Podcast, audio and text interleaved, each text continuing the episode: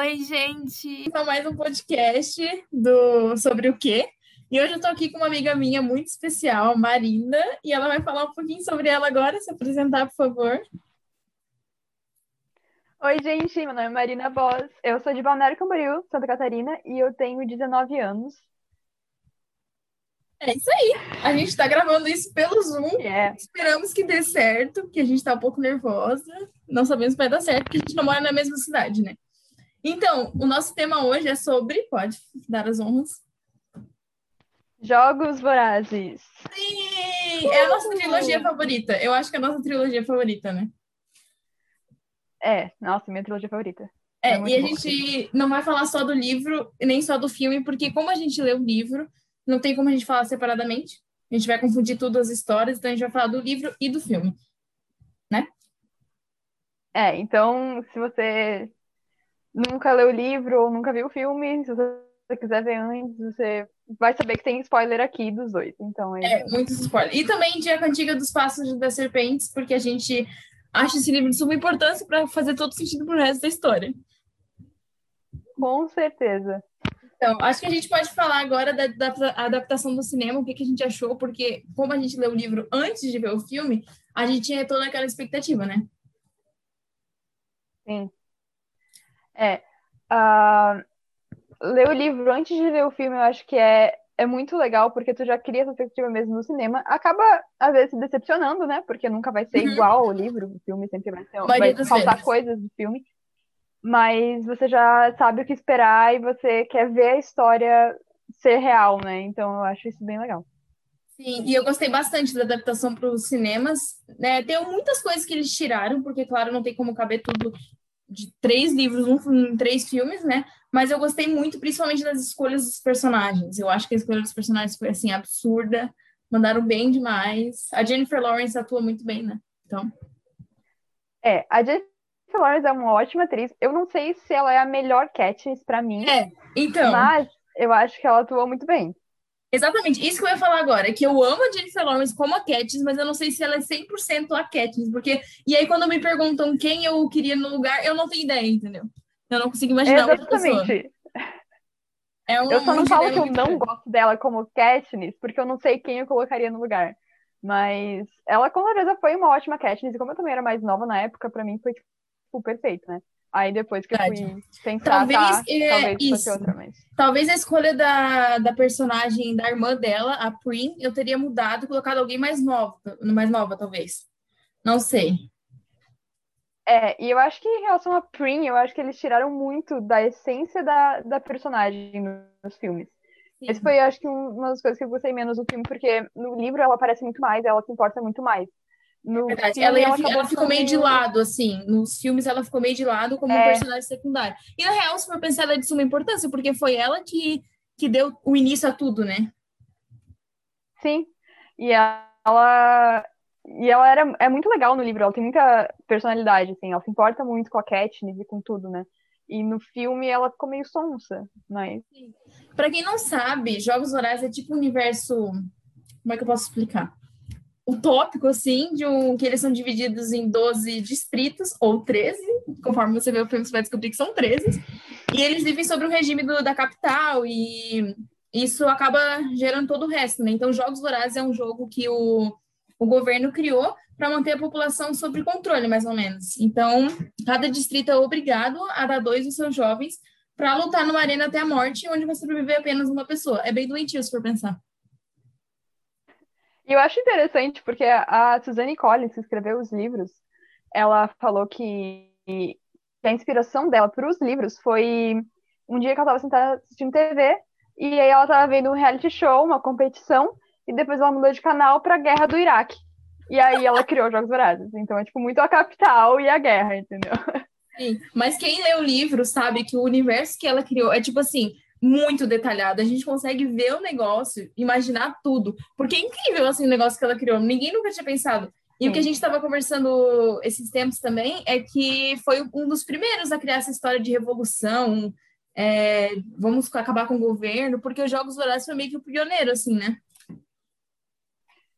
Sim, até porque os livros mais famosos que vieram depois são basicamente todos sobre revoluções também, e que você sempre consegue pensar em Jogos Vorazes, porque é bem parecido, tipo, Jogos Vorazes foi realmente pioneiro nessa, nessa parte de revolução. Divergente, Divergente foi lançado um ou dois anos depois, é, segue muito essa linha de revolução. Divergente é bom, ok, mas você, quem leu os Jogos Vorazes sabe que é muito parecido. E vários livros, vários livros seguem essa mesma é. linha. Então acabou que ficou um negócio cansativo, porque acaba vendendo, essa história de revolução vende, mas quem estava uhum. lá atrás, no começo, que viu o começo de tudo isso, começa a ficar é, cansado de ouvir sempre as mesmas histórias, né? Porque depois de Jogos Vorazes, veio Divergente, veio Maze Runner, e virou uma modinha, né? Essa coisa de é. revolução. Então, Exatamente. é, um, é uma história realmente boa, mas acabou ficando muito a mesma coisa. Então, a maior parte dessa época de Jogos Vorazes aí sabe que, que é tudo a mesma, mesma linha, né? Sim. E algo legal dos livros também é que no filme, ela não tem um relacionamento muito bom com a mãe dela. E não dá para entender muito bem por quê, né? Fala que é por causa porque ela, a mãe meio que abandonou elas quando o pai morreu, mas no livro tu consegue ver isso muito melhor, né? Como é que a mãe tratava, porque a Katniss, querendo ou não, ela é uma menina super nova que teve que começar a caçar para alimentar a própria família, né? Enquanto a mãe ficava lá. Sim, ela entrou em, em transe, né? Depois que que o pai dela morreu, no caso, e tudo mais. E no livro explica muito mais também essa parte, você sente muito mais isso, porque nos filmes parece que a mãe simplesmente nunca ligou mesmo e também nem tem muita personalidade nos filmes, né? Exatamente. Nos livros ele explica muito mais isso, você consegue sentir. É igual aquela questão que a gente estava falando, que no filme ele não consegue colocar tudo. Mas os personagens, eles têm muita, muita característica própria e uma personalidade bem definida, né? nem o Snow, Tipo assim, ele é meio que ele é o antagonista da, da série, né? Mas ele é, foi muito bem desenvolvido. Gente, assim, ó, é absurdo, absurdo. Ele tem os motivos. Gente, isso no... Exatamente. Não que os motivos é, dele sejam eu... reais, mas eles têm motivos cabíveis, entendeu? Você fala alguma coisa? É, ele não é aqueles. É, eu tava concordando com você, que ele não é aqueles vilões, assim, de livro que, tipo, tu fica, meu Deus, que infantil, sabe? Tipo, é. só quer uma vicinha ou alguma coisa assim ele realmente tem motivos, inclusive lendo a Cantiga dos Pássaros das Serpentes, hum, você vai ficar maluco de, de conhecer o personagem do Snow, porque é muito. Ele não é malvado, malvado entre aspas, só por ser, entendeu? Ele tem uma história por trás. E a gente explodiu a cabeça quando lemos o livro novo que a Suzane lançou, a Cantiga dos Pássaros das Serpentes, que ela falou. Porque, assim, muitas perguntas que você tinha sobre ele, o livro, ele é o personagem principal, né? O Snow, Coriolanos. Então, muitas perguntas que você tinha sobre ele, por que, que ele é assim, é respondida naquele livro. É bizarro, assim. Sim, e é um livro realmente grande. Quando eu vi, eu pensei, meu, é muita enrolação, vai ser super enrolado para chegar. Porque, tipo, são o quê? 600 páginas? 500 páginas? 598, eu é... acho. Isso. E só que cada parte do livro faz sentido. Claro que tem uma partezinha mais enrolada que outra, tudo tem. Sim. Mas ele é muito, muito bem planejado e você, tipo, vê a ambição do Snow crescendo conforme o livro passa, né? Sim.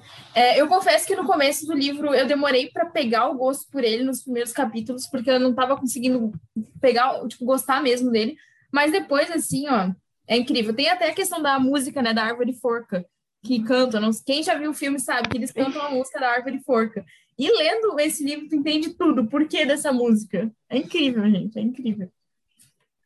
E até a música que a Katniss canta pra Rue quando ela morre, né? E pra Exatamente! É uma das cenas mais icônicas do filme, quando a Rue morre e ela canta. E é, just, e é respondida também nesse livro. E também no, no livro do que o Snow é protagonista, mostra como que ele se tornou essa pessoa, por causa da família dele, da guerra, entendeu? Ele, ele teve que se, entre aspas, é. teve que se tornar, porque ninguém é obrigado a ser daquele jeito, mas ele foi condicionado a isso, né? Sim, e, e também esse livro explica muito o ódio que ele tem pelo Distrito 12. O que, que ele tem contra o Distrito 12. Isso é, tu vai lendo assim, fica, meu Deus, faz todo sentido, porque é, tipo, Sim. Só para dar um contexto para quem não leu o livro ainda, eu recomendo que leia. Ele é mandado para o Distrito 12 como uma punição, entre aspas, para ele, e ele tem que ser um soldado lá. Então ele, ele passa por alguns, alguns perrengues, algumas coisas ruins, algumas coisas muito boas. E é de lá que vem esse distrito e esse, essa relação que ele tem com o Distrito 12, porque quando a Katniss no Jogos Vorazes aparece, ele fala, ah, a menina do Distrito 12, ele sempre dá enfoque nisso, do Distrito 12. Sim, e a ironia de, de a Katniss ser o rosto da revolução é tipo com esse livro você vê nossa é exatamente isso Collins foi muito bem Sim, e ele era um menino muito novo. Quantos anos que ele tinha mesmo? Eu não lembro quantos anos que ele tinha quando a guerra estava acontecendo. Quantos anos ele tinha? Eu sei que o livro acontece quando tem 18 anos, né? Que foi depois da guerra. Então ele devia ter um pouco mais de 15, 14. É, algo assim. Mas ele, Mas ele passa fome na vida dele, ele passa fome. Porque ele é uma das famílias, entre aspas, mais ricas, ele era uma das famílias mais ricas, e só que ele, ele tinha um armamento no Distrito 13, que acabou sendo destruído por causa da guerra. A família dele era dona de armamentos. Então, ele faliu, só que ele teve que continuar com a compostura dele de rico, de bem, bem visto na sociedade, assim. Mas, na real, ele estava passando fome em casa, né? E eu acho muito legal como a Suzanne Collins colocou essa questão de que ele realmente tenta fingir que ele é rico ainda e o sofrimento que ele tem. E até a, a prima dele, que, que tenta arrumar roupa para ele, fazendo mais trabalho para conseguir as roupas bonitinhas lá e tudo mais, porque ele tá na capital. Então ele, tipo, tem que estar. Tá, ele é, uma família conhecida, os Snow são conhecidos. E ele tem que manter a pose. Então é, tipo, você vê o sofrimento dele também. Tipo, ele sofreu realmente muito também. Uhum. Mas... E foi nesse livro também que surgiu essa história de tutoria, de ter um tutor para guiar você durante os jogos, né? Ele foi um dos tutores, porque ele estava na universidade com 18 anos e ele acabou indo para conseguir pontos, pontos extras e. Não, para entrar na faculdade, né? Acho que era para entrar na é, faculdade.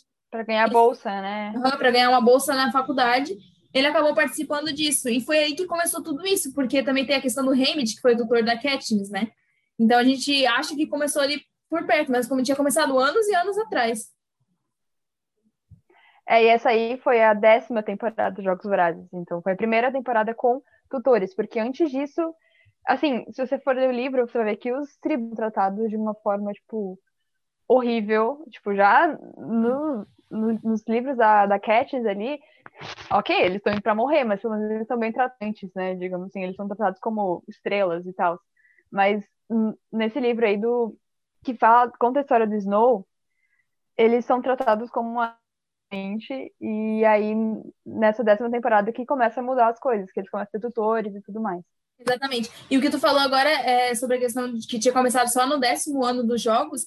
É, eles criaram essa questão de tutoria porque as pessoas não assistiam jogos. Ninguém gostava de assistir Jogos Vorazes, tem aquela comoção toda. É uma festa Jogos Vorazes, é tipo assim, Copa do Mundo no Brasil, entendeu? Pra, naquela época, tipo assim, no 70 jogo já, mas nos, nos 10 primeiros anos ninguém assistia, ninguém gostava de ver crianças morrendo. E aí eles criaram esse negócio para deixar mais interessante e também criaram a questão de, de das pessoas externas poderem dar presentes para quem está na arena, para favorecer o seu favorito, né?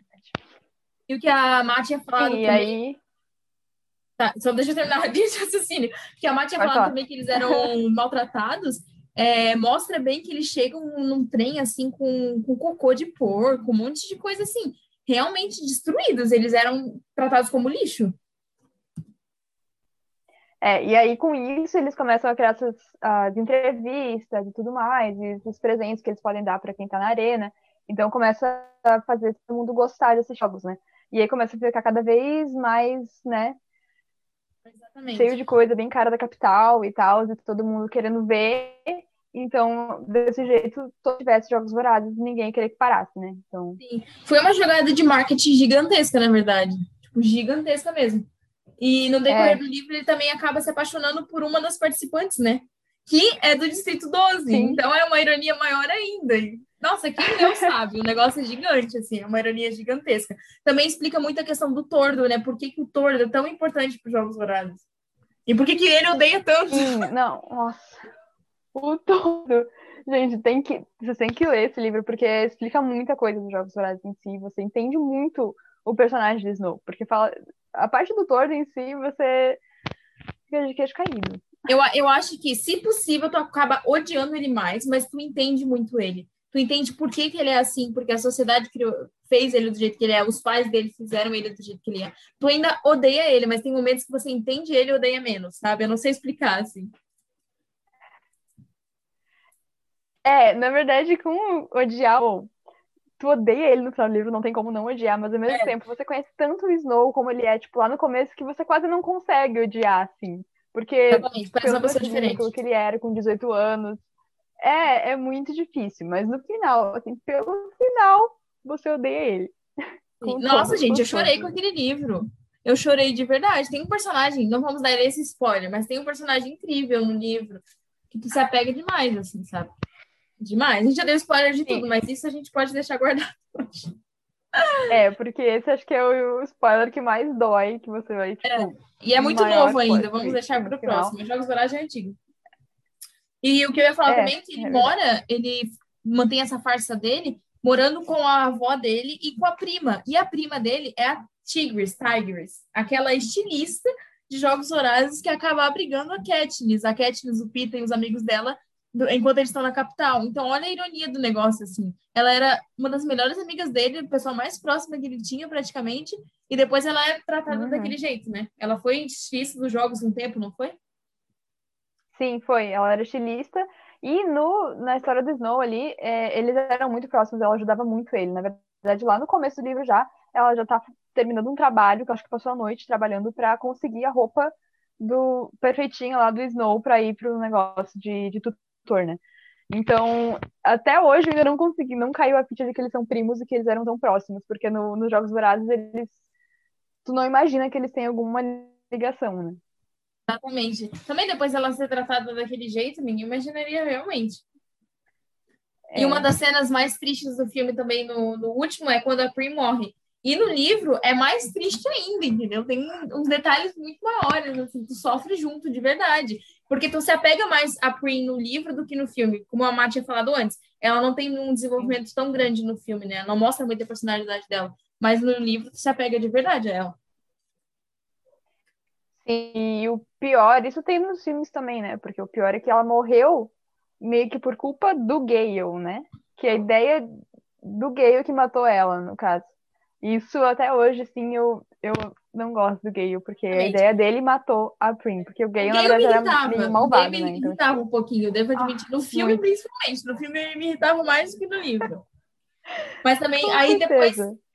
um- em, em Chamas, eu acho que o Finnick aparece pela primeira vez, não é? Acho que é em Chamas. É, em chama. No filme, ele aparece Sim, que é quando ele vai vitorioso. É. Quem espera que tu vá se apegar tanto pro personagem? E, ele- e a gente se apega, e o desenvolvimento do personagem é assim, ó, incrível. E aí ele morre, pra nossa felicidade, ele morre. Não, você gosta, começa a gostar de um personagem, ele morre, é sempre assim. É, a Suzane gosta de matar as pessoas. Mas o final, o final é incrível. Ela ter, ao invés de ter atirado a flecha no Snow, ela atirou na Coin, que também, ela aparentemente era uma pessoa boa que ia fazer coisas incríveis, mas na real ela ia, ela ia levar as pessoas pro mesmo lado que o Snow tava levando.